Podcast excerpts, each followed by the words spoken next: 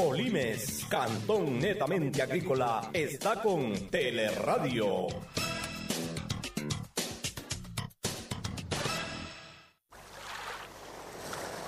Ya con ustedes, Azul Sostenible. Un espacio de diálogo sobre la importancia del océano para Ecuador, relacionado a la conservación y el uso sostenible de sus recursos. Bienvenidos.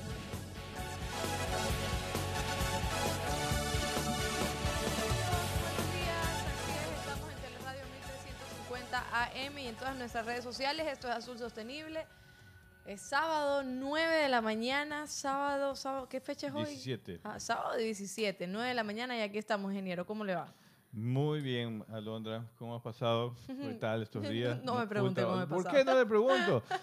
Estudiando mucho, trabajando mucho, Sí, como sí, todo el mundo. Así es. Un año acumulado de cosas, pero bueno, hay trabajo y hay que seguir adelante. Así es, eso, eso es lo Buenos más días para todos. A todos los que nos están viendo, muchísimas gracias por estar conectados con nosotros. También recuerde que estamos en Facebook, estamos en, en- en YouTube y que eh, están las encuestas en Twitter que yo me declaré en huelga y no respondí ninguna. ¿Qué pasó? Así lo digo. ¿Y no esa huelga? respondí ¿y ninguna. ¿A qué se debe esa huelga? ¿A qué se debe la huelga para todos los que no escucharon el programa del miércoles, que lo pueden buscar incluso en YouTube y Facebook?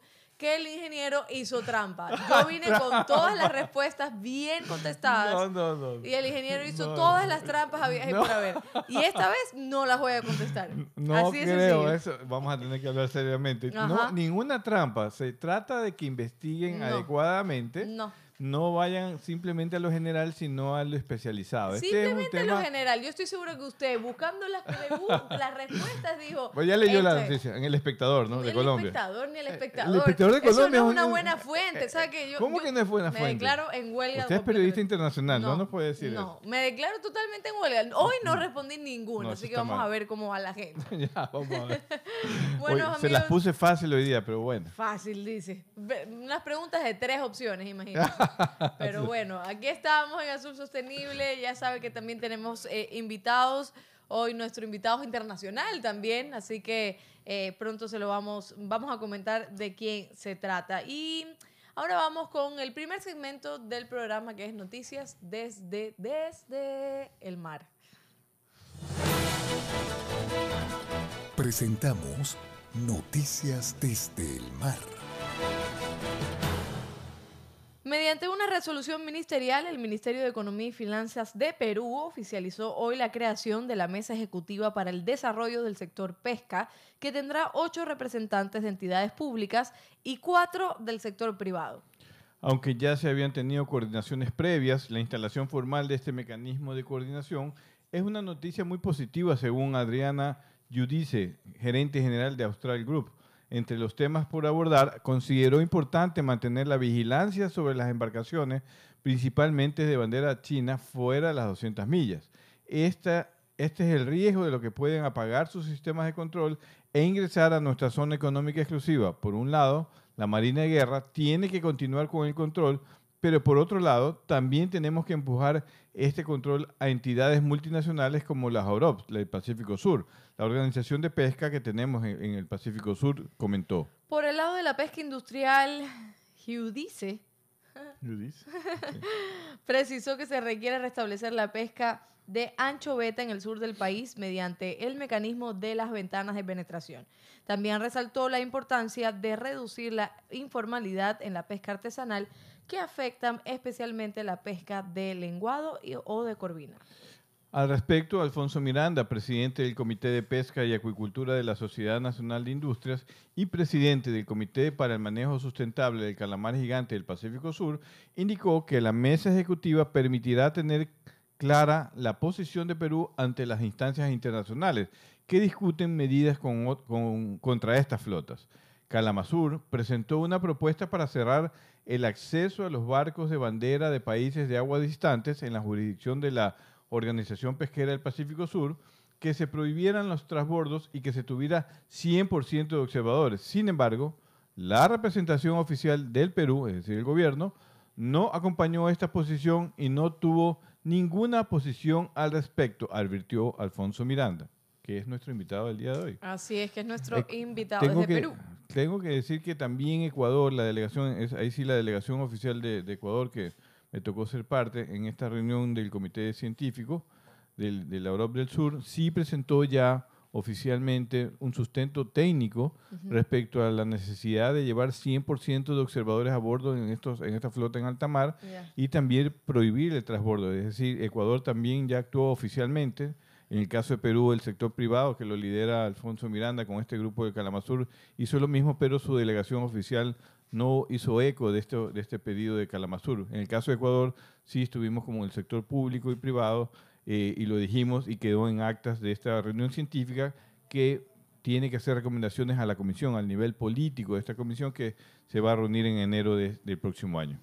Así es, en otras noticias, la organización medioambientalista WWF ha hecho público un informe con motivo del Día Mundial de la Alimentación, elaborado por la ONG con la colaboración de Agrocampus Quest en Francia y la Universidad de British Columbia en Canadá, la Fundación Charles Dar- Darwin de Galápagos y el Instituto Nacional de Pesca en Ecuador, que revela que la mitad de la producción pesquera mundial está en riesgo debido a la crisis climática.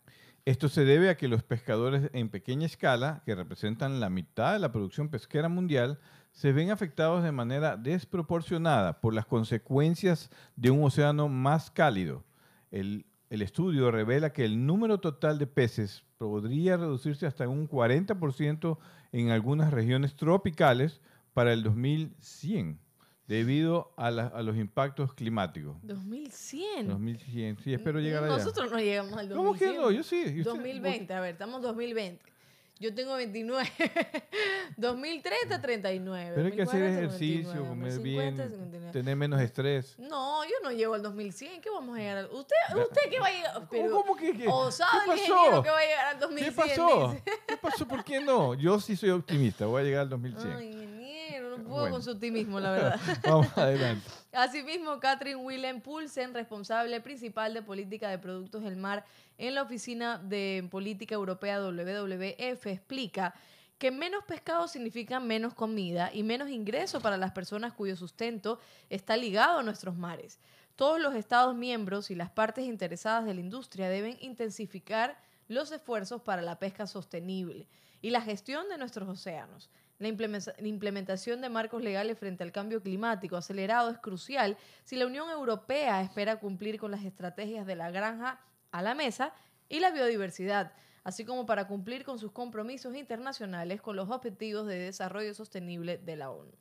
Los estudios de caso del informe muestran que los pescadores a pequeña escala en Ecuador y las Islas Galápagos, Sudáfrica y Filipinas ya están gravemente afectados por la disminución de las capturas. Esto puede deberse a la reducción de las poblaciones de peces o a cambios o a cambios en el lugar donde se encuentran los peces, a medida que las especies se alejan de la costa o se adentran en aguas más profundas y frías donde ya no son accesibles para los artes de pesca a pequeña escala. O sea, si a esto le sumas también que le vas a restringir el espacio donde van a pescar, o sea, ya estamos mal. Claro, hay va- varias, por eso es que hay que tener criterio a la hora de solicitar ciertas medidas de conservación que entendemos que son eh, buscan proteger a los recursos, pero tenemos cambio climático, tenemos una pesca técnicamente eh, que tiene que ser responsable, tenemos que conservar áreas marinas especiales, sin lugar a dudas, pero todo esto tiene que eh, construirse en base a la ciencia, a las recomendaciones técnicas que existan de los especialistas que sí hay aquí en Ecuador y en el mundo, para poder, para que los políticos que poco saben a veces de estos temas Ujú. tomen decisiones a- adecuadas, no simplemente al ojo, de, vamos a fijar aquí un área, vamos a cerrar 80, ahora 200, vamos a crear un corredor marino, vamos- no se trata de eso. Si hay que crearlo, pues habrá que crearlo. Pero si no hay sustento científico, que es lo que el sector pesquero pide, porque estamos acostumbrados a trabajar ya con la ciencia desde hace muchos años, pues en verdad pensamos que la estrategia debe ser repensada por todos. Así es. Y la Asociación de Grandes Atuneros Congeladores ha solicitado la evaluación de sus capturas tropicales de atún realizada por tercera parte independiente respecto al riguroso estándar de pesca sostenible de Marine Stewardship Council que certifica las pesquerías sostenibles y bien gestionadas. También la pesquería de la Asociación de Grandes Atuneros Congeladores de España, que será evaluada, utiliza el arte de pesca de cerco. En años recientes, las capturas de túnidos tropicales de esta flota han representado hasta un 8% de las capturas mundiales de atún rabil, que es el atún barrilete en nuestro caso, es la misma especie, el atún patudo y el atún, perdón, el atún rabil, rabil, que es la aleta amarilla, el atún patudo y el listado, que es el, que es el barrilete, tanto en el Océano Índico, el Atlántico y el Pacífico. Asimismo, la evaluación se está llevando a cabo por una entidad independiente, Lois Register, en cuatro zonas geográficas distintas correspondientes a las zonas regionales de pesca. Por otra parte, la Secretaría General de Pesca del Ministerio de Agricultura, Pesca y Alimentación español valora de forma positiva el compromiso de la flota de AGAP y ha expresado que contribuirá a la consecución de los objetivos medioambientales de la política pesquera común y el compromiso internacional de España para garantizar la explotación sostenible de estos importantes recursos pesqueros por parte de la flota tunera española que opera en todos los océanos. Ecuador está en el mismo nivel. Eh, yo quiero decir que la flota española, tanto como la flota ecuatoriana con, con Tunacons, que es el proyecto que yo dirijo, ya también comenzó su proceso de evaluación completa.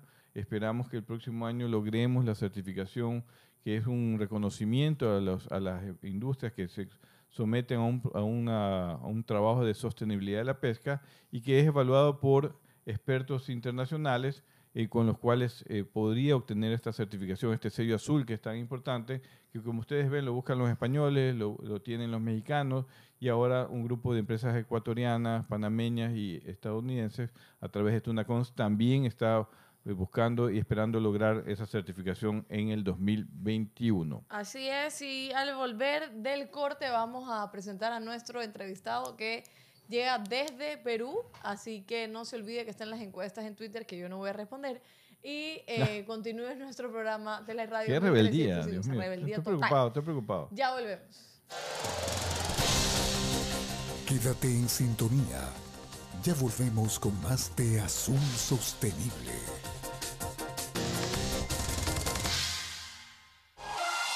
En Teleradio, inicio del espacio publicitario y promocional. Esto aún no termina. Por eso siempre uso mascarilla en mi negocio. Hago que todos la usen y que respeten el distanciamiento. No te confíes. El estado de excepción terminó, pero la pandemia sigue. Manos, mascarilla, distanciamiento y preocuparse de que todos cumplan las medidas de seguridad. Alcaldía de Guayaquil. Teleradio invita a la ciudadanía en general a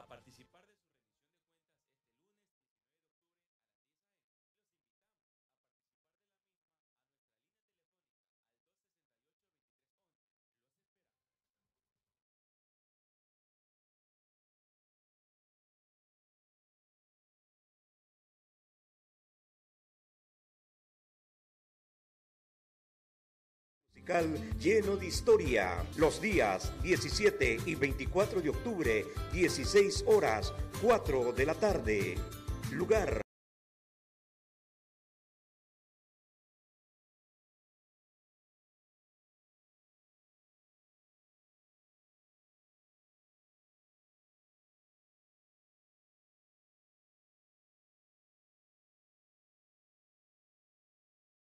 Teleradio 1350 AM Digital.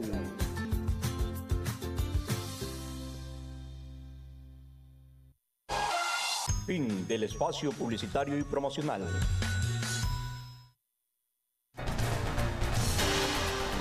Seguimos con Azul Sostenible. Azul Sostenible. Hoy en los controles está Diego e Isaac también está en los controles audiovisuales, por así decirlo, ¿verdad, Isaac? Todo bien, todo tranquilo, con cara estresado porque es sábado, porque nuestro invitado llega de Perú y hay que también establecer el enlace desde Zoom, pero ya está con nosotros. Recuerde que esto es Azul Sostenible, Teleradio 1350 y nos puede ver en Facebook y en YouTube. Y nuestro invitado es Alfonso Miranda. Eh, hoy vamos a hablar sobre las organizaciones pesqueras regionales y su relación con la pesca sostenible. Él es presidente de la Comisión Interamericana del Atún Tropical. Ha ocupado el cargo de viceministro de Pesquería del Ministerio de Producción entre los años 2004 y 2009. En 2018 fundó y fue elegido presidente del Comité por el Manejo Sostenible del Calamar Gigante en el Pacífico Sur, Calamazur ha integrado los consejos directivos de los principales gremios de Perú y ha desarrollado funciones de asesoría, consultoría, presidencia de directorio y gerencia en empresas del sector pesquero. Así que muchísimas gracias y bienvenido, eh, Alfonso, al programa Azul Sostenible. Buenos días y un saludo a todos los seguidores de Azul Sostenible, entre los cuales Alfonso. Buenos días, Alfonso. Gracias por estar aquí. Qué bueno Buenos días, Buenos días, señor. Eh, Alfonso, bueno, a quien le hables a Londra, usted estaba escuchando la huelga que yo estoy aquí imponiéndome porque le voy a explicar un poco, Alfonso. En este programa, al final del programa, tenemos un segmento que son las encuestas que las ponemos en Twitter para que, bueno, las personas puedan responder y aprender. Yo tengo un problema porque casi siempre me equivoco en una. En el programa pasado estuve, pero investigué, estuve consciente de que estaba totalmente correcta todas las, las respuestas. Y viene aquí el ingeniero Guillermo Morán a cambiarme una respuesta y a decir que él investigó y que yo estaba en lo incorrecto. ¿Cuál era la pregunta? Los manglares más altos del mundo, ¿dónde estaban? De, América, de América. De América, en Ecuador o Colombia. Por supuesto, Ecuador. Entonces él dice que encontró un reportaje por ahí, por ahí, así de, un, de un, periódico, de un medio. Publicado y dije hasta la fecha. Imagínese, y ha puesto que no, que ha sido en Colombia, un reportaje de, hace dos meses, así que nadie ha leído y vino a decirme, si me permites, eh, yo no sé cuál sea la respuesta, pero me solidarizo con Alondra de todas maneras y Calamazur eh, está de acuerdo con la huelga planteada por Alondra. ¿Qué pasó? ¿Qué Perfecto, Me, me, encanta este invitado. Primera vez que alguien me manda saludos, me apoya. Muchísimas gracias, Alfonso. Y nada. Años, años de amistad, de compañerismo en tantas organizaciones pesqueras. comprenderá usted, ingeniero Morán, que mi preferencia por la otra eh, resulta obvia. Entiendo, lo entiendo, lo entiendo. Está muy bien, lo voy a entender. Muchísimas gracias. Y ahora sí, vamos a conversar un poco de, de nuestro tema, que es organizaciones pesqueras regionales y su relación con la pesca sostenible. Y usted, Alfonso, tiene mucho conocimiento en el tema y en el campo de, de la pesca, ¿no? Eh, ¿Qué hacen las OROPS en general para las personas que nos están escuchando como una especie de introducción? ¿Qué hacen las OROPS eh, en, el, tema de la pesca en general? Para decirlo en sencillo, Alondra, las organizaciones regionales de ordenación pesquera, que son las OROPS, eh, cubren todas las zonas de alta mar, de los océanos, y, practican jurisdicción sobre esos espacios. La Convención del Mar y el Derecho Internacional del Mar dieron eh, jurisdicción y normas, reglamentos sobre lo que son las zonas económicas exclusivas de los países. Como ustedes saben, Perú no ha firmado la Convención del Mar. Pero posteriormente el Acuerdo de Nueva York definió que las zonas no cubiertas precisamente por la CONMEMAR debían tener eh, una, un control y determinadas normas y reglamentos para lo que es el alta mar y la utilización de los recursos altamente migratorios y transnacionales. Y efectivamente, estas organizaciones vienen cubriendo esas expectativas, vienen generando la gobernanza en estas zonas. Y eh, en mi caso concreto, por ejemplo, de, nuestra región, tenemos dos organizaciones de este tipo, eh, como la CIAT, que es la Comisión Interamericana del Atún Tropical, que regula todo lo que referente a la pesca y, y explotación sostenible de los atunes y especies afines, y la Organización Regional de Ordenamiento Pesquero del Pacífico Sur, que regula los peces transzonales como el jurel, los peces de profundidad de la zona de Australia y Nueva Zelanda, y eh, los calamares, como el calamar gigante o pota en nuestra región. Muy bien. Sí, efectivamente, Alfonso, eso es el objetivo de las organizaciones pesqueras. Eh, en el caso de, la Organización Pesquera del Sur, eh, hemos, hemos leído hoy día una, una noticia donde vemos la preocupación del gobierno de Perú, sobre todo del sector privado que tú representas a través de Calamazur, con lo que ocurrió en la última reunión del comité científico de esta organización. Eh, se había establecido la necesidad de que justamente Ecuador, Perú, Chile impulsen medidas de gestión y de conservación a la flota calamarera respecto a un mejor monitoreo a bordo, de que lleven no solo el 5%, sino el 100%, y también la previsión del transbordo, que es un tema, una, una estrategia de pesca que ayuda a mejorar la eficiencia de las flotas en alta mar, de estas flotas de agua distante. ¿Cómo ven ustedes cómo se está resolviendo esta, este tema dentro de Perú? ¿Cómo ustedes ven? Ustedes son los que mayor eh, cantidad de calamar pescan en el Pacífico Sur y yo entiendo la preocupación de Perú. ¿Cómo, ¿Cómo ven ahora que han conformado este comité? ¿Cómo ves esta gestión del gobierno y como sector privado? ¿Qué es lo que, qué es lo que ustedes están pensando en estos momentos? Sí, mira Guillermo, nosotros el año 2018 constituimos Calamasur, que la conforman eh, industriales, pescadores artesanales, gente, gente de ciencia, de la academia, de México, Ecuador, Perú y Chile. La razón por la que nos reunimos y, y, nos concentramos fue por esa preocupación que teníamos respecto de la gran variabilidad que, se está eh, observando el recurso calamar gigante, las diferencias en los patrones de distribución, en tallas, etcétera, la poca ciencia que, que hay todavía respecto de esto y el, el, problema grave de la intromisión de las flotas de los países de aguas distantes. Como tú sabes, las flotas eh, que pescan calamar en el Océano Pacífico Sur, eh, cada vez se han ido reduciendo y solamente hay un país prácticamente que permanece eh, en esta región pescando calamares. Y esto es porque se trata de una flota subsidiada en su construcción y subsidiada en su operación, tanto en el combustible como en el tema laboral. Entonces, nosotros eh, hemos acudido ya desde el año 2018 a la Europa del Pacífico Sur, pidiendo que se hagan los estudios, que se analice de, la biología del recurso, que se mm, eh, comiencen a dictar las medidas de conservación pertinentes y efectivamente en En 2020, en febrero, se dio la primera norma de manejo, que aunque insuficiente era un primer paso. En esta reunión que tú mencionabas de la organización y de su comité científico, nosotros dijimos que de manera precautoria, con ese enfoque precautorio que la FAO eh, pregona y aconseja, deberíamos mm, detener el, aumento de esta flota, que como digo es subsidiada, de países de aguas distantes, y eh, prohibir los, los transbordos, como ocurre en, en, otras organizaciones internacionales del mundo, y, es, muy claro para poder tener un registro, así como que se pusiera el 100% de los observadores. Lamentablemente ha habido una desinteligencia eh, en este momento. Yo quiero ser positivo, quiero pensar que en la próxima reunión eh, con anticipación, los gobiernos de Ecuador, Perú y Chile, por lo menos, que son los gobiernos de la región, van a ser muy firmes en, hacer este planteamiento de manera coordinada y, coherente, y para eso van a contar, por supuesto, con, el sector privado, con los pescadores artesanales.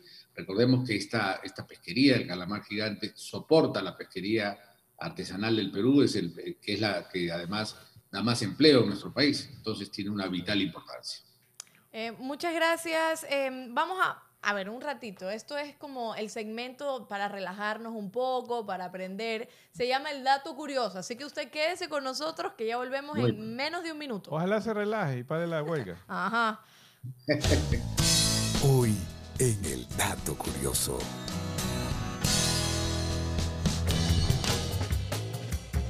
Por si no lo sabías, los cinco océanos del mundo son Antártico, Atlántico, Ártico, Índico y Pacífico. Las Naciones Unidas nombraron el 8 de junio como el Día Mundial de los Océanos para celebrar estos inmensos cuerpos de agua que constituyen aproximadamente el 70% de la superficie de la Tierra. El objetivo de conmemorar este día es promover los esfuerzos de conservación y comprometer a los activistas en su preservación y uso sostenible. Así es, volvemos en Azul Sostenible. Ese fue el dato curioso con la voz de nuestra productora Maggi Zambrano. Y estamos conversando con el presidente de la Comisión, Comisión Interamericana del Atún Tropical, Alfonso Miranda, que está desde Perú. Muchísimas gracias por estar con nosotros. Eh, y Alfonso, antes de, de entrar al tema del atún, que el ingeniero también tiene algunas algunas preguntas sobre todo porque es un tema interesante. Querías eh, seguir hablando un poquitico sobre las OROPS, porque aquí estábamos viendo el, el tema de la flota china que estaba a, inicios. ¿Cuándo fue? ¿El, año pasado fue este no, año? este año. Eh, este año, bueno, viene, más o menos. viene todos los años, más o menos entre mayo y junio, comienza por Ecuador y baja a Perú de ahí a Chile. Pero sale como esta especie de, denuncia por parte de la comunidad de que está la flota cerca de 260, 260 euros, 360. De, barcos, Ajá. 340 eh, barcos. 340 barcos, eh, había esta denuncia también por parte de, sectores ambientalistas en el tema de por qué están en Galápagos en fin, o sea, yo quería saber cómo las OROPS controlan, y se controlan o no, eh, eh, las flotas extranjeras fuera de las zonas económicas exclusivas. ¿Por qué le pregunto? Porque hay em, también fundaciones, ONGs, eh, que dice que las OROPS anteponen de alguna forma intereses económicos de muy corto plazo e ignoran las recomendaciones de los científicos. Entonces yo quiero saber cómo las OROPS controlan estas flotas que están también en las zonas económicas exclusivas y si realmente tiene razón este tipo de ONG que afirma em, esta idea ¿no? sobre las organizaciones.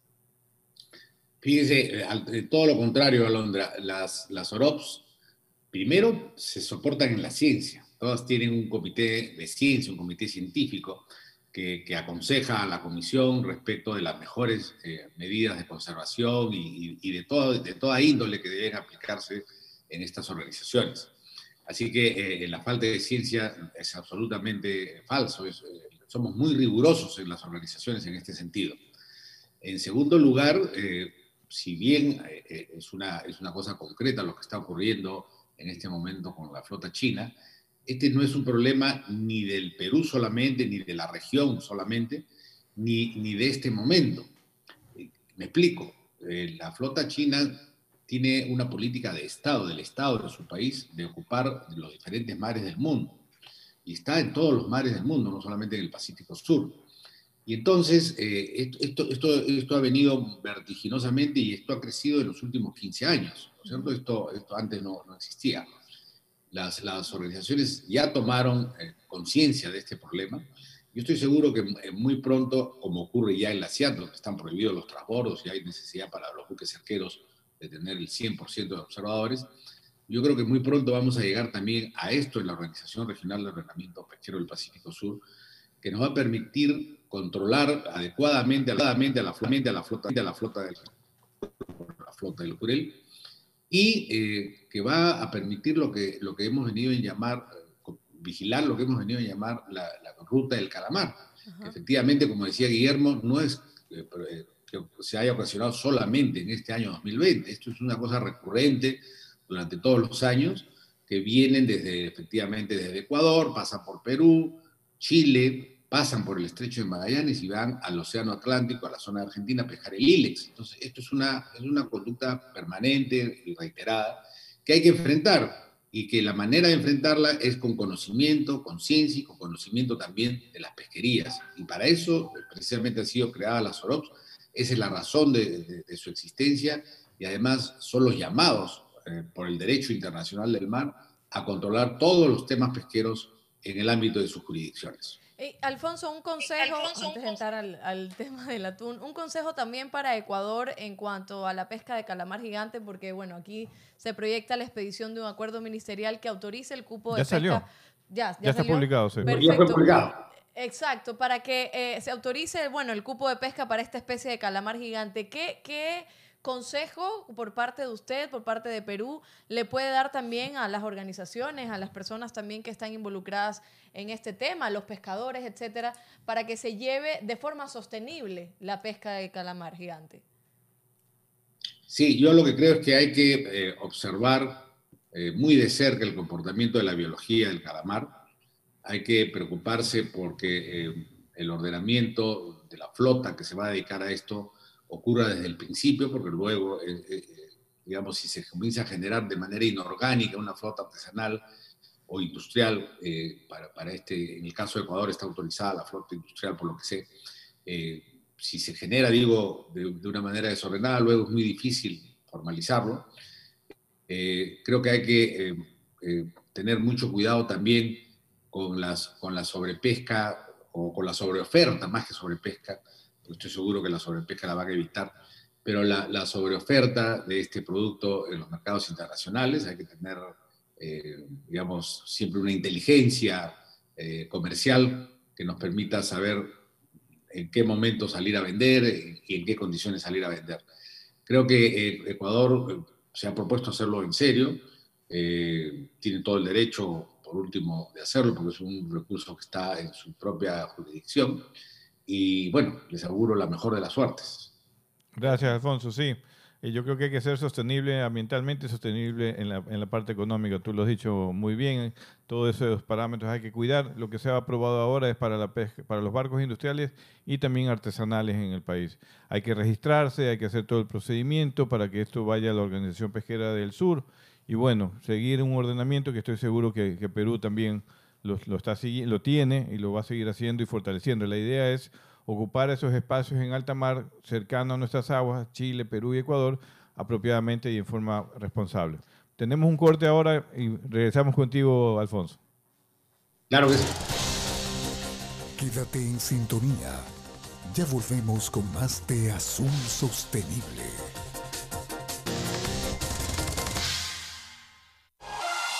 En Teleradio, inicio del espacio publicitario y promocional. Esto aún no termina. Por eso siempre uso mascarilla en mi negocio. Hago que todos la usen y que respeten el distanciamiento. No te confíes. El estado de excepción terminó, pero la pandemia sigue. Manos, mascarilla, distanciamiento y preocuparse de que todos cumplan las medidas de seguridad. Alcaldía de Guayaquil. Teleradio invita a la ciudadanía en general a participar de su rendición de cuentas este lunes 19 de octubre a las 10 a.m. Los invitamos a participar de la misma a nuestra línea telefónica al 268-2311. Los esperamos.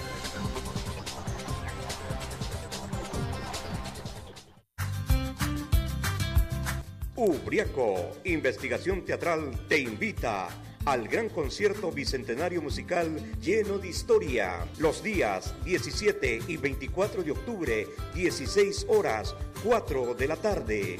Lugar, Teatro Centro de Arte Guayaquil.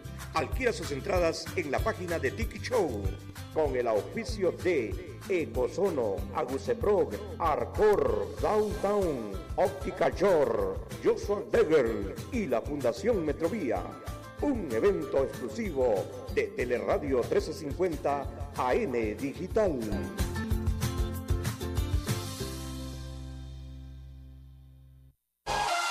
Fin del espacio publicitario y promocional.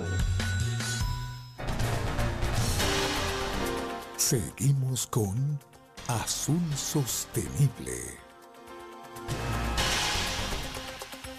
Así es, seguimos en Azul Sostenible y recuerde que estamos en YouTube, estamos en Facebook también en vivo y que usted también, estoy arreglando los churritos, y que usted también puede... También están en huelga. sí, están bastante en huelga. que también puede hacer las preguntas, puede hacernos preguntas en YouTube, en Facebook, en Twitter, en todas nuestras redes sociales estamos como arroba Azul Sostenible. Y aquí estamos en vivo en Teleradio 1350 y estamos hablando desde Perú, estamos hablando con Alfonso Miranda, presidente de la Comisión Interamericana del Atún Tropical. Y aquí el ingeniero también ya, ya vamos a a ingresar en el tema del atún. Sí, bueno, eh, Alfonso cubre esta otra parte muy importante para las organizaciones regionales pesqueras, es presidente ya hace dos años de la Comisión del Atún, le ha tocado un año bien, bien complicado como a todo el mundo, pero como presidente de la OROP ha sido un año complicado porque las reuniones normalmente se dan en mayo y junio, la reunión científica y la reunión política, y se ha retrasado todo como lo hemos comentado en anteriores ocasiones. Entiendo ya, Alfonso, pues, entiendo no, ya sé que eh, vamos a tener la reunión científica de forma virtual. Has logrado poner de acuerdo a los países, que es uno de los temas más complicados, poner de acuerdo, a, en este caso, a 21 países para lograr tener una reunión virtual. ¿Qué es lo que se viene ahora en la Comisión del Atún eh, de acuerdo a lo que eh, se tiene previsto para las próximas semanas? Efectivamente, Guillermo, como tú sabes, cuando tuve el honor de ser elegido presidente de la Comisión Interamericana del Atún Tropical, de la cual tú también has sido presidente, eh, no, no teníamos previsto que iba a haber un año tan complicado como este de la pandemia, que, ha cambiado al mundo y que evidentemente también impactó sobre, sobre la Comisión Interamericana del Atún Tropical y sus funciones eh, ordinarias. Pero eh, con la colaboración de todos los países, con mucho trabajo, con mucho trabajo del personal también, que lo han hecho de una manera muy, muy eficiente y muy entregada, eh, hemos podido conseguir ya ponernos de acuerdo para el tema de la reunión del comité científico, que era fundamental en este año, y estamos a puertas también ya de convocar a la, a la reunión plenaria, a la reunión de la comisión, que es sumamente importante, Guillermo, como tú bien lo sabes, y, lo deben saber muchos de nuestros seguidores, eh, es muy importante porque se dictan precisamente las medidas de conservación, que, son, que es uno de los temas centrales de toda organización regional de ordenación pesquera. Así que eh, yo veo con mucho optimismo que este año, si, si Dios quiere y, con el esfuerzo de todos, vamos a poder conseguir eh, que la comisión funcione oportunamente, que siga preocupada por la sostenibilidad de los recursos, que sigamos garantizando la, la preservación de estos recursos y de todas las especies afines de todas las especies que, se interrelacionan con, los túnidos, como, los delfines, las tortugas, los tiburones, las aves, etc. Así que eh, veo con optimismo que en este mes, probablemente eh, de noviembre, vamos a, poder eh, culminar nuestra, nuestra reunión anual y poder avanzar con, de manera firme en, esta, en esta organización que dicho sea de paso es importante que, que se sepa, tiene ya más de 70 años de, existencia. Sí, Alfonso, y, justamente eso, ¿qué tan riguroso es la, la CIA en, en los temas de, evaluación científica? Eh, porque tenemos un debate interno aquí en Ecuador respecto al manejo de la pesca de, atunes, se la está criticando, están diciendo que hay sobrepesca de, aleta amarilla, de, allá hablan de barrilete, de patudo, que los plantados. Eh, ¿Es un desorden la pesca del atún con redes cerco en el Pacífico Oriental? Eh, ¿O qué hace la CIED para ordenarla específicamente? Todo lo contrario, Guillermo. La, Comisión Interamericana del Atún Tropical es probablemente la organización, por los años que tiene también, eh, y por la calidad del, staff científico que la compone, es muy rigurosa en, en, los temas de ciencia. Lo que pasa es que hay mucho desconocimiento en el mundo sobre, este tema, pero eh, los, debates y, el trabajo que se realiza para aplicar el mejor conocimiento científico eh, en la protección de las especies eh, objetivo, de las artes de pesca que se utilizan, de todo lo que se ha evolucionado en el tema de los plantados, que cada vez se ha ido adaptando esta, esta técnica de pesca a, la protección de los recursos, a la protección del medio ambiente. En fin, a mí me gustaría que las personas que dudan se, se, pudieran eh, pasar una semana eh, viendo el trabajo que se hace en la Yo, yo, soy testigo de ese esfuerzo que se hace y estoy seguro que cambiaría de opinión. Eh, al contrario, yo creo que más bien la CIAT es un ejemplo en el mundo, es un faro en el mundo sobre cómo la ciencia al apoyo, en apoyo de un aprovechamiento responsable y sostenible de los recursos, eh, es fundamental. Así que eh, no descarto cualquier Alfonso, versión que pudiera darse en ese sentido. Alfonso, eh, pero además es importante decir que en estos debates también participan las organizaciones ambientales, están registradas, pueden sentarse con los países, pueden conversar, pueden impulsar inclusive propuestas o apoyar propuestas, pueden hacer pronunciamientos. O sea, esto no está cerrado solo a los gobiernos. Por supuesto, Guillermo. Eh, en, las, en todas las organizaciones regionales de ordenación pesquera, como la CIAT o la ORO del Pacífico Sur, hay un espacio para observadores, dentro de los cuales están las principales ONGs eh, ambientales del mundo. Precisamente, en el caso de la Organización del Pacífico Sur, Calamasur, que yo presido, es un observador permanente y nosotros en el tema del calamar somos el interlocutor que más participa eh, en las reuniones tanto del comité científico como de las reuniones plenarias, dando opiniones, haciendo, hemos hecho propuestas eh, sobre el manejo del calamar y así ocurre eh, con muchas organizaciones el caso del, del atún. Hay muchísimas organizaciones que dan su opinión, que, participan desde el primer día hasta el último día de las reuniones de la comisión, que incluso tienen eventos eh, colaterales durante los días de las reuniones, que hacen presentaciones, etc. O sea, esto no es un ambiente cerrado, no es un cenáculo, no es un círculo eh, cerrado, sino todo lo contrario, es un ambiente abierto, transparente, público, en el que eh, todos pueden participar, todos pueden opinar, y, de hecho no, no, recuerdo que hayan habido eh, situaciones de, encono o de enfrentamiento entre las posiciones del Comité Científico y de la CIAR con respecto a estas organizaciones. Gracias, Alfonso. Vamos al segundo eh, dato curioso del programa y enseguida volvemos contigo. En esta parte sí se termina la huelga. No. ¿Cómo que no? No. ya verás. Aquí, conversamos. Al final. Hoy en el dato curioso.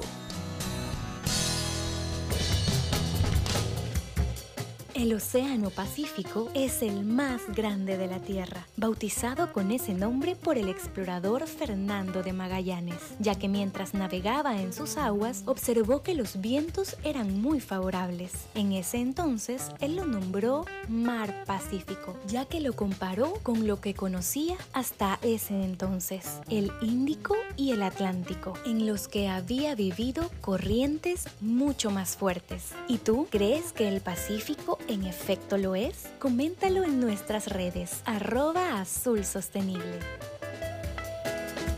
Así es, el Océano Pacífico, un buen piropo. Eres como el Océano Pacífico. Todo tranquilo, ¿verdad?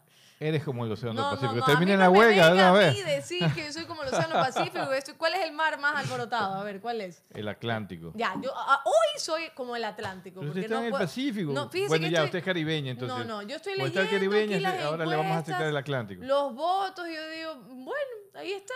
Posiblemente hubiera respondido de lo más bien, pero, pero ya pues no se me dio la oportunidad la vez pasada. Así que esta No, vez lo no que la respondo. forza es a la investigación, a la, a la exploración, a que se busque la respuesta adecuada para que todos Eh, eh, mira, aprendamos. con esa labia usted no me va a convencer. Así que yo mejor, con Alfonso, por favor, que está con nosotros, mejor usted venga para acá, para Ecuador, y se queda con el puesto del ingeniero, porque así yo no puedo pues, trabajar. ahora, me quieren cambiar.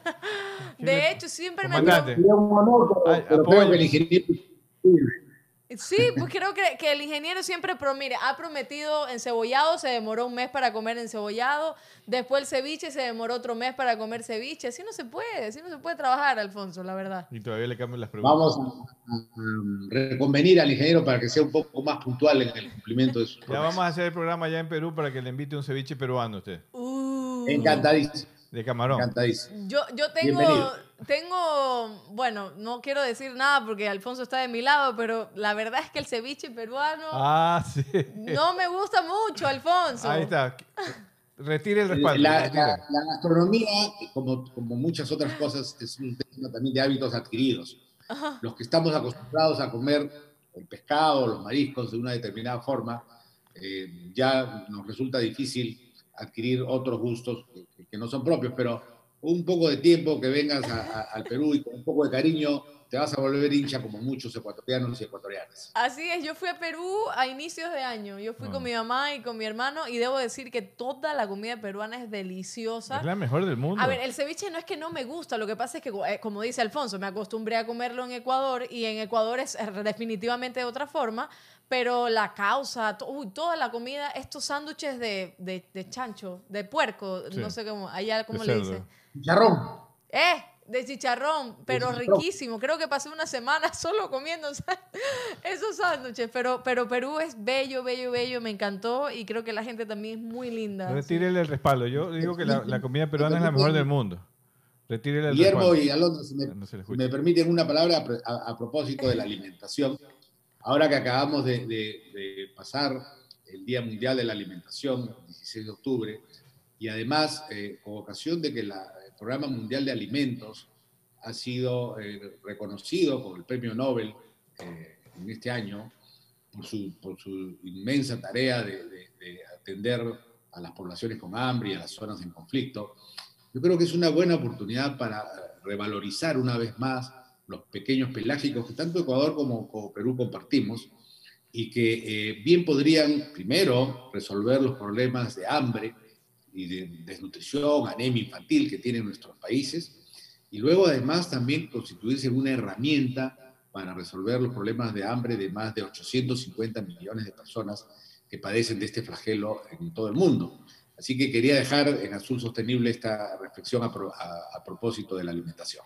Muchísimas gracias, Alfonso. Y de hecho, en el marco del Día Mundial de la Alimentación, estábamos leyendo una de las noticias donde eh, la organización medioambientalista WWF eh, afirmaba que la mitad de la producción pesquera mundial está en riesgo debido a la crisis climática, ¿no? Y que podría reducirse hasta el 2100 en un 40% en algunas regiones tropicales. ¿Cómo nosotros, em, como personas, como medioambientalistas, como incluso en el sector pesquero, qué podemos hacer para enfrentar esta situación que tal vez es inevitable, pero podemos de alguna forma mermar em, esto, esta situación, este problema que se nos viene encima por el cambio climático? Mira, los pescadores, las, personas que trabajamos en el sector pesquero, los industriales, los exportadores, somos los primeros interesados en que, este, en que esta actividad permanezca en el tiempo, que perdure. Así que eh, yo creo que lo, que hay que hacer es tomar todas las medidas que sean necesarias para asegurar la resiliencia de, nuestras pesquerías ante el cambio climático. Creo que además también es fundamental que eh, tengamos ese enfoque precautorio precisamente que nosotros reclamamos en el ámbito de la DOP con respecto a algunas, algunos temas en los que la ciencia todavía puede tener algunas dudas e incertidumbres y, eh, por ejemplo, cerrar el acceso de estas flotas de, países de aguas distantes que, generan el acceso de nuevas embarcaciones, me refiero, porque las que están, ya, ingresaron, eh, de países de aguas distantes porque podrían generar esta sobrepesca y las otras medidas que hemos mencionado, que son las de eh, prohibir los transbordos, porque de esa manera no se puede saber exactamente cuánto es lo que efectivamente se ha pescado, y poner la obligación del observador a bordo, que, dicho sea de paso, existe en otras organizaciones del mundo y, no hay ningún problema para su operación. Ah, en pocas palabras, lo que tenemos que hacer es aplicar ciencia en este tema, enfoque precautorio y eh, responsabilidad por parte de los agentes de las pesquerías. Alfonso, tú has tocado un tema muy importante que, está relacionado inclusive con lo que dijiste sobre la pesca de calamar. Eh, cuidado, vamos a tener una, pesca excesiva, tenemos eh, precios muy bajos, no es rentable, pero allí entra algo, un factor muy importante, que es el tema de aumentar el consumo per cápita de productos del mar en la región. Eh, Perú es un ejemplo positivo, porque Perú tiene más de 20 kilogramos por persona año, Ecuador no es un, ejemplo positivo, es 7 kilogramos, creo que Chile está por 6 o 5 kilogramos por persona año.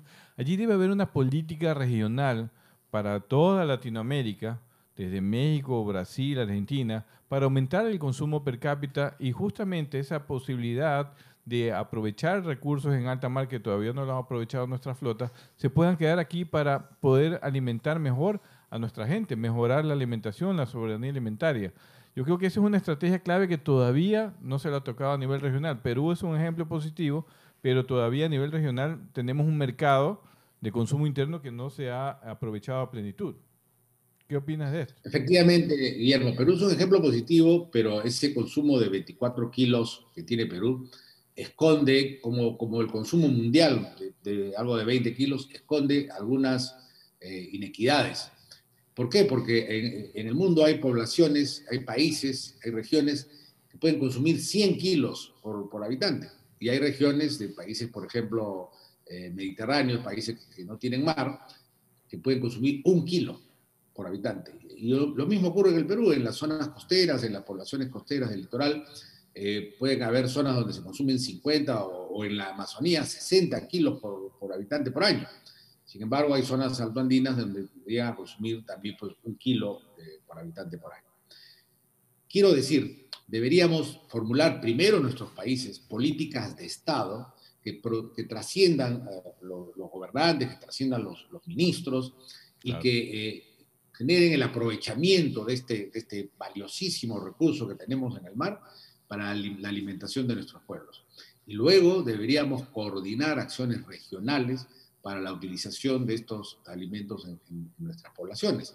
Existió un esfuerzo importante que se hizo antes, que fue el de pesca, que precisamente trataba de conciliar estos, estos esfuerzos. Yo recuerdo que cuando eh, yo fui viceministro de Pesquería realizamos una capacitación entre los países de pesca para la utilización de los pequeños pelágicos que el Instituto Tecnológico Pesquero del Perú había eh, llevado adelante, fundamentalmente la anchoveta, el jurel, la caballa, etcétera, para la alimentación de las zonas más pobres. Y eso es lo que creo que hay que hacer. Esa es la ruta. O sea, hacer que nuestra población se alimente mejor, que pueda recibir la mejor proteína del mundo, que es la proteína del pescado, y que, por ejemplo, los omega 3, somos los dueños de los omega 3, que son los mejores del mundo, no se vayan todos para exportarse, sino que se puedan utilizar también en nuestros países.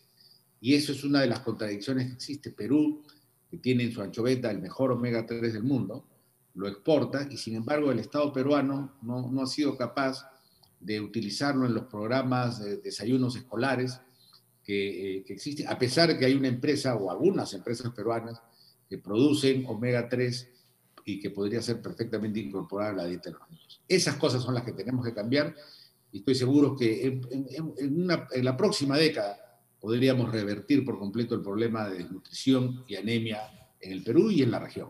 Aquí en la región también, en Ecuador, eh, en las zonas rurales, en la zona interandina, en la zona de la Amazonía, en las zonas rurales de la costa inclusive, todavía el consumo per cápita de, pescado es mucho menor inclusive del promedio que tiene Ecuador. Será menos de 3 kilogramos por persona año y debe haber una política de Estado, como tú dices bien, para que justamente este potencial que sí tenemos frente al mar de producción marina pueda llegar a todos de forma, como una buena parte de la alimentación.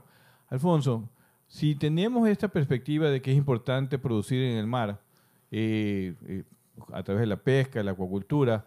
¿Qué hacemos con estas iniciativas del Acuerdo Internacional para Biodiversidad Marina en Alta Mar, que trata de, también de crear una, una OROP gigante para la conservación de la biodiversidad marina, que podría chocar con las OROP de manejo pesquero? ¿Qué hacemos con estas iniciativas también de algunas ONG, no de todas, de querer ampliar áreas marinas o, crear corredores marinos para cerrar, eh, para conservar? Eh, que cierran la posibilidad de, que se genere una pesca sostenible en esas áreas y reducen la, capacidad de producción de las flotas industriales y artesanales de, nuestros países. Todas estas iniciativas de conservación eh, chocan con la pesca sostenible. ¿Qué, ¿Qué, opinas tú respecto a esto que también es parte del escenario mundial del, del manejo de la pesquería? Sí, yo, yo estoy, soy un militante de, la pesca sostenible, de la conservación responsable de los recursos y su aprovechamiento por parte de la humanidad. Y, precisamente creo que por eso es importante fortalecer las OROPS, porque son los mecanismos, son los, órganos eh, especializados en el manejo de las pesquerías y además esto es mandato del derecho internacional. Eso no se puede cambiar, eso no se puede permitir. Eh, yo creo que eh, cualquier acuerdo que se haga, como el que está tratando de, promoverse dentro de las Naciones Unidas, tendrá que respetar, respetar escrupulosamente eh, el ámbito y el mandato que tienen las OROPS y no podrán interferir ni, ni, menoscabar eh, las funciones de estas organizaciones regionales de ordenamiento pesquero, que son las llamadas y las especializadas en este sentido. ¿Es compatible la pesca sostenible con la, con la conservación? ¿Cómo lo ves tú? Absolutamente, yo creo que son dos caras de una misma medalla. Por un lado está la conservación y por otro lado está el aprovechamiento sostenible.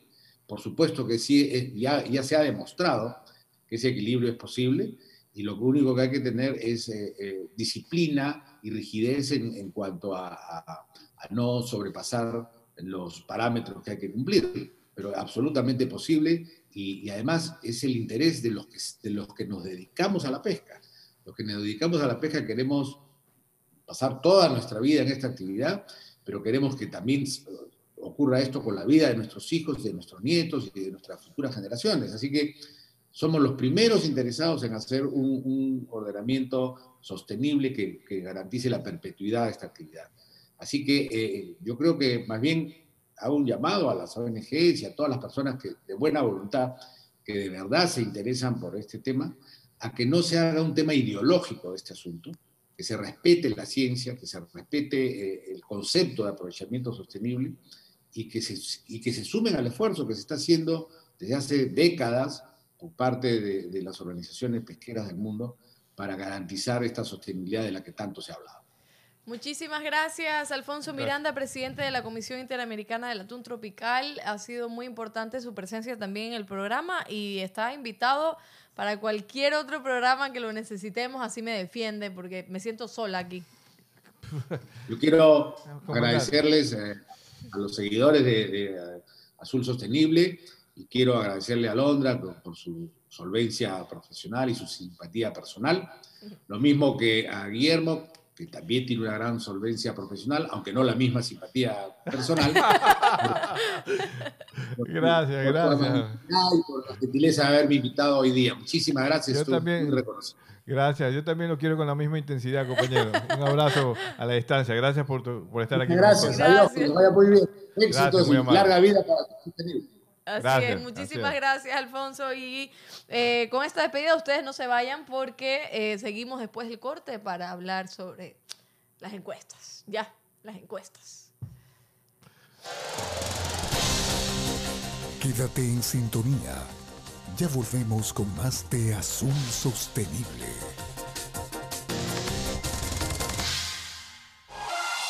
En Teleradio, inicio del espacio publicitario y promocional. Esto aún no termina.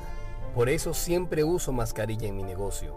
Hago que todos la usen y que respeten el distanciamiento.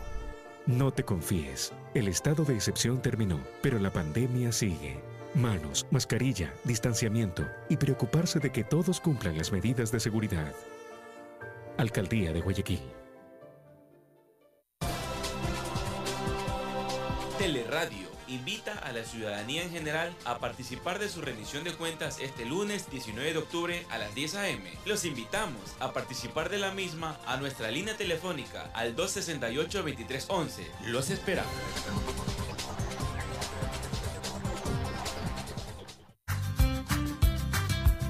Ubriaco, Investigación Teatral, te invita al gran concierto bicentenario musical lleno de historia. Los días 17 y 24 de octubre, 16 horas, 4 de la tarde. Lugar, Teatro Centro de Arte Guayaquil. Adquiera sus entradas en la página de Tiki Show. Con el auspicio de Ecosono, Aguceprog, Arcor, Downtown, Óptica Jor, Joshua Degger y la Fundación Metrovía un evento exclusivo de Teleradio 1350 AM Digital.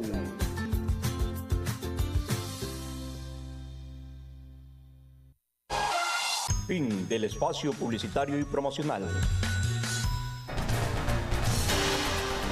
Seguimos con Azul Sostenible. Así es, ya estamos a punto de terminar el programa y vamos con el segmento de las encuestas. Y la primera pregunta, yo me voy a acercar para que vean que no está contestada ninguna de las preguntas. Ahí está, no las voy a contestar, pero ni modo, tengo que leerlas porque si no, no me pagan este mes. Entonces, vamos a ver, la Organización Regional de Ordenamiento Pesquero del Pacífico Sur regula las, las pesquerías A. Atunes, barrilete y aleta amarilla. B jurel, calamar gigante y pesca de profundidad. C, chuhueco, corvina y pargo. ¿Cuál de las tres es, ingeniero? No, pues usted. Pues. No, no, yo no las voy a responder. O sea, yo sé cuál es la respuesta. ¿Cuál es? la B. Ah, ya, perfecto. Claro, pero no, no lo voy a poner. No lo voy a poner. 100%. Ya, ¿sabes qué? Solo lo voy a poner para ver quién respondió y quién no. 92% dijo B, obviamente, pero yo sabía cuál era la respuesta, pero no, me, no quiero que él sepa que yo sé. No, pues ya sabe, ya sabe. 13 votos, el B, 92%. La pinchagua es del grupo de demersales o pelágicos pequeños. A ver. No, no quiero decir pelágicos pequeños, pero seguro que estoy Muy bien, está bien.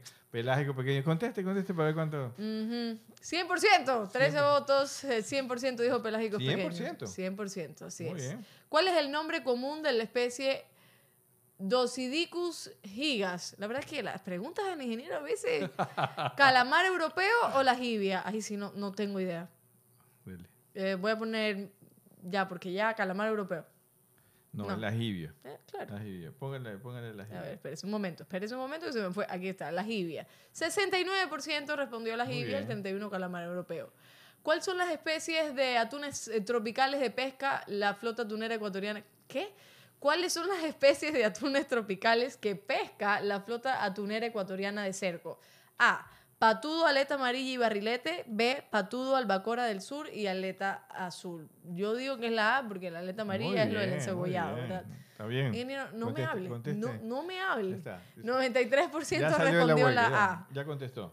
No, pero, pero porque me toca. Está bien, Pero, pero, pero, fácil. pero por supuesto, claro que sí. Pero Yo un esfuercito adicional nada más lo que pedía en la investigación de los manglares. Para nadie era claro. Para mí también fue sorpresa, le cuento. Pero ahí es importante.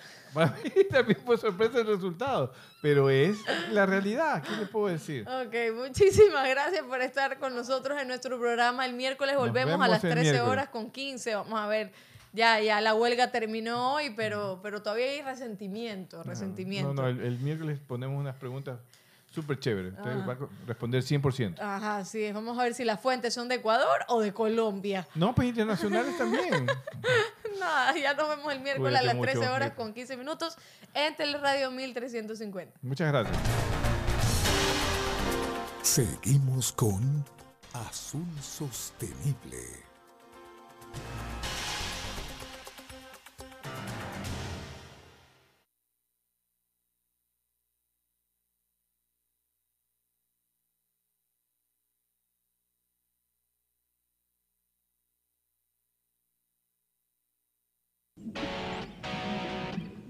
Gracias por habernos